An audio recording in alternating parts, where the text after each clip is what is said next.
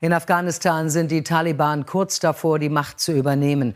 Die Islamisten erreichten heute auf ihrem Vormarsch Kabul. Nach eigenen Angaben drangen sie in mehrere Bezirke der Hauptstadt vor und nahmen den Amtssitz von Präsident Ghani ein. Dieser war zuvor außer Landes geflohen. Die afghanische Regierung erklärte sich bereit, den Taliban die Macht zu übergeben. Bei der Tagesschau ist es an diesem Tag das Thema Nummer eins. Am 15. August 2021 nehmen die Taliban die Hauptstadt Kabul ein und kommen dadurch erneut an die Macht. Seitdem herrscht die Terrororganisation über Afghanistan. Doch wie genau ist da die Lage jetzt? Das schauen wir uns heute an. Mein Name ist Till Schibitz. Moin zusammen. Zurück zum Thema.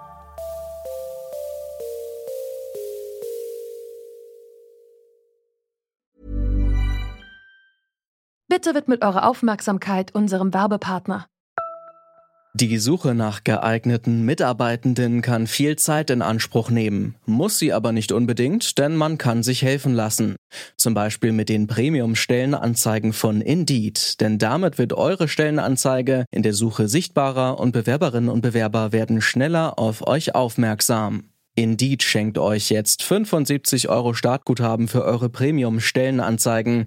Klickt dazu auf den Link in den Show Notes. Es gelten die AGB. 20 Jahre lang schickt die NATO Soldaten nach Afghanistan. Das Ziel? Die Taliban vertreiben und einen demokratischen Staat aufbauen. Als die letzten Soldaten im Sommer vergangenen Jahres dann abgezogen werden, ist aber schon klar, die Mission ist gescheitert. Seit Wochen nehmen die Taliban große Regionen Afghanistans ein. Am 15. August übernehmen sie dann schließlich die Macht. Vielleicht erinnert ihr euch noch an die Bilder des überfüllten Flughafens in Kabul, als tausende Menschen versucht haben, vor der Terrorgruppe zu fliehen. Für die, die zurückbleiben, wird es gefährlich. Zwar feiern Teile der Bevölkerung den Siegeszug der Taliban, doch westliche Unterstützerinnen und Unterstützer, Kulturschaffende und allgemein Frauen müssen um ihr Leben fürchten. Wir haben im vergangenen Sommer mit Laila Nur gesprochen. Sie ist selbst Künstlerin und hat die Situation für betroffene Frauen damals so beschrieben. Ich bewundere diese wunderbare afghanische Frauen, dass die auf der Straße gehen und sagen, wir werden lieber sterben, bevor ihr das mit uns tut. Und sie kämpfen für ihre Rechte, aber sie wissen selbst, wie lange kann man kämpfen. Die Macht haben die Taliban leider. Und am Anfang haben die versucht, sich ein bisschen moderat zu zeigen. Aber inzwischen erlauben die Frauen nicht mehr rauszugehen. Und wenn sie demonstrieren, dann fangen sie an, Frauen zu peitschen. Und die Welt schaut zu. Wissen Sie, das, was mir unendlich schmerzt, ist, die Welt wusste davon und schaut auch zu. Ja, Seit dieser Aussage sind nun fast sieben Monate vergangen. Wie ist die Situation in Afghanistan jetzt? Immerhin ist das Land ja immer noch unter Kontrolle der Taliban. Und die sprechen seitdem gar vom selbsternannten Islamischen Emirat Afghanistan. Die Journalistin Nathalie Amiri war vor und nach der Machtübernahme vor Ort. Kürzlich hat sie das Buch Afghanistan unbesiegter Verlierer veröffentlicht. Und im Rahmen der Leipziger Buchmesse haben wir mit ihr sprechen können und sie gefragt, wie denn die aktuelle Situation im Land ist. Ich kam in Afghanistan an und ich muss sagen, es hat sich noch nie so sicher angefühlt wie bei dieser Reise. Ich konnte quer durchs Land fahren. Ich bin von Kabul nach Kandahar geflogen und wir sind durch vier Provinzen durchgefahren, quer durchs Land, über den Highway Number One, zurück nach Kabul. Und diese Provinzen waren vor der Machtübernahme der Taliban absolut nicht befahrbar. Nur Militärfahrzeuge und gepanzerte Regierungswagen sind darauf gefahren und die wurden permanent angegriffen von den Taliban. Und jetzt ist es sehr viel sicherer, weil diejenigen, die für die Unsicherheit sorgten, eben an der Macht sind und natürlich ein gutes Bild von sich geben wollten. Insofern, ob wir das jetzt wollen oder nicht, aber es ist sehr viel sicherer in Afghanistan, was ein Mehrwert ist für die Bevölkerung. Denn viele, die gar nicht so weit weg sind vom Charakter der Taliban, weil die Taliban ja auch einen großen Teil der Bevölkerung vertreten, vor allen Dingen der südlichen verarmten Bevölkerung, fühlen sich jetzt befreit von den Invasoren. Sie sagen, endlich ist unser Land frei von ausländischen Truppen. Weil im Endeffekt haben sie nur gespürt, es gab eine permanente Unsicherheit. Es gab einen permanenten Krieg in ihrem Land, überall. Die sind jetzt weg. Die Taliban versuchen jetzt im Moment, ein gemäßigteres Bild von sich zu zeigen, um auch international anerkannt zu werden, um auch die eingefrorenen Gelder wieder zu bekommen. Dazu muss man sagen, das Land befindet sich in einem desolaten wirtschaftlichen Zustand.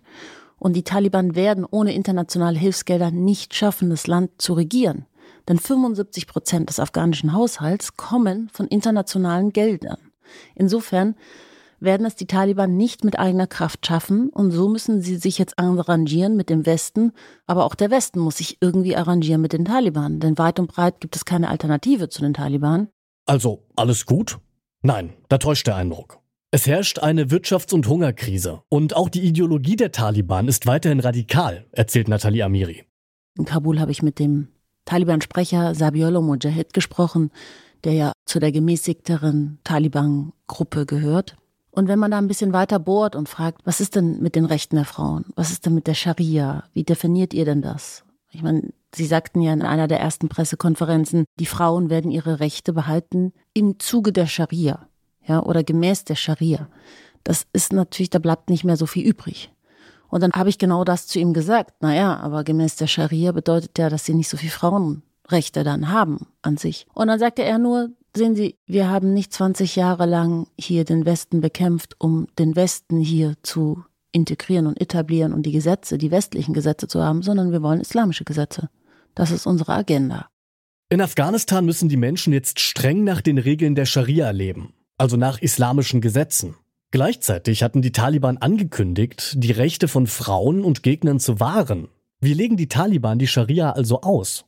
Das ist die große Frage, denn bisher haben sie sich noch nicht klar bekannt. Es gibt auch noch keine Verfassung und sie lassen das alles so ein bisschen im Dunkeln, um auch nicht ihr wahres Gesicht zu zeigen, sagen sehr viele gerade Rechtsaktivisten aus der Zivilgesellschaft. Sie sagen, sie zeigen noch nicht ihr wahres Gesicht, sie wollen sich noch nicht zu einer Verfassung bekennen, zu der sie dann stehen müssten. Da weiß man einfach noch nicht, in welche Richtung geht es. Welche Form der Politik wollen die Taliban führen? Sie müssen sich jetzt langsam bekennen, aber im Moment ist es noch nicht so dass man da schlau wird daraus. Es ist nicht transparent. Man muss dazu sagen, sie haben natürlich 20 Jahre lang eine Politik geführt, die absichtlich so geführt wurde, damit man, ne, sie haben aus dem Untergrund agiert, sie waren Opposition, Guerillakrieg geführt, sie wollten ja auch nicht transparent sein, sie wollten sich ja auch nicht in die Karten sehen lassen. Aber das müssen sie jetzt ändern, denn jetzt führen sie einen Staat und dafür brauchen sie eine Politik, die jedem klar ist, in welche Richtung sie geht. Für die Frauen in Afghanistan bedeutet das vor allem eins, Unterdrückung. Das war zwar auch schon vor der Machtübernahme für viele Frauen so, Jetzt trifft es aber auch jene, die sich zuvor noch kämpferisch gegenüber ihren konservativen Familien gezeigt haben. Sie werden nun nämlich nicht mehr durch das staatliche Recht geschützt, wie uns Nathalie Amiri erzählt hat. Wie könnte und sollte man also international mit der aktuellen Situation umgehen?